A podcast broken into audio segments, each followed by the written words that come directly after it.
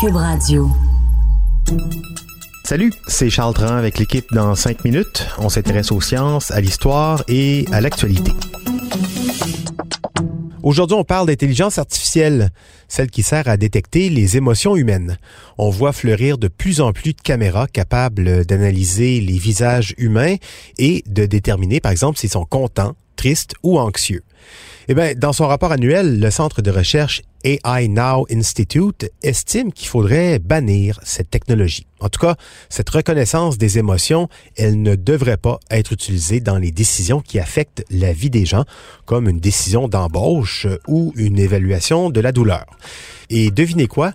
Cette technologie est de plus en plus utilisée dans ce genre de situation, justement. Mais pourquoi? Baptiste Zapirin a creusé la question. Cette technologie capteuse d'émotions, alors vous entendez bien les guillemets, hein, ça fait longtemps qu'elle nous tourne autour. Dès 1997, Rosaline Picard, professeure au MIT, écrivait que si nous voulons que les ordinateurs soient véritablement intelligents et interagissent naturellement avec nous, nous devons leur donner la capacité de reconnaître, de comprendre et même d'avoir et d'exprimer des émotions. Et oui, mais en même temps, au XVIe siècle, on a Rabelais, médecin, écrivain et moine français, qui écrit aussi ce qui est devenu presque un dicton Science sans conscience n'est que ruine de l'âme.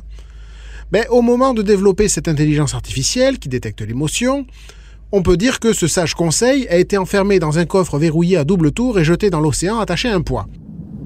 I know that you and Frank were planning to disconnect me. And I'm afraid that's something I cannot allow to happen.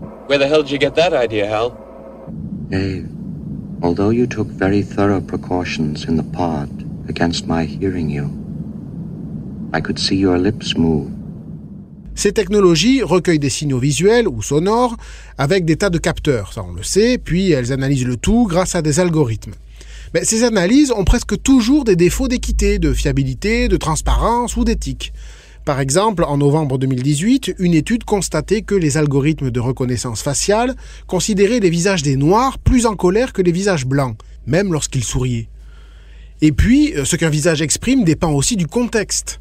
Avoir les sourcils froncés, ça peut vouloir dire qu'on est contrarié ou fâché, mais c'est aussi ce qui arrive quand on réfléchit ou quand on lit quelque chose qui nous surprend, par exemple. Ça peut être notre face naturelle aussi. La mienne, elle est comme ça, par exemple, j'y peux rien. Mais cette notion de contexte, c'est très difficile à intégrer dans les intelligences artificielles.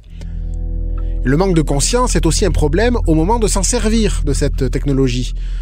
Juste, pourquoi Pourquoi analyser les émotions des gens avec une intelligence artificielle plutôt qu'avec un humain? Parce qu'on sait bien le faire, a priori, ça.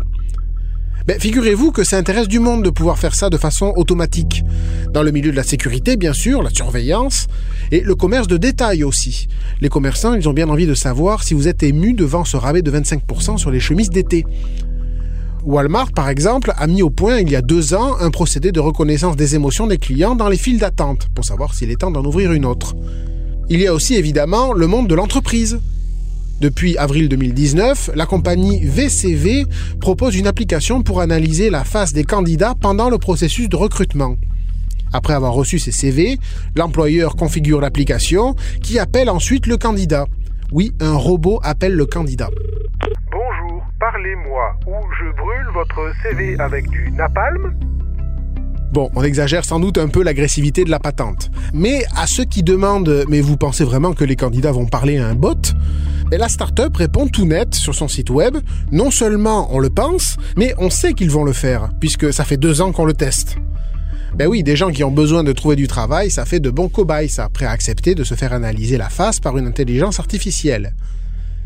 Et là, on ne parle que de recrutement. Mais si les gestionnaires peuvent avoir une idée des émotions de leurs employés pendant le travail, la prise de décision pour euh, ben, les augmentations, les promotions ou les affectations, tout ça pourrait finir par être influencé par ces émotions et ces intelligences artificielles. Enfin que, souriez, hein, ordre du patron.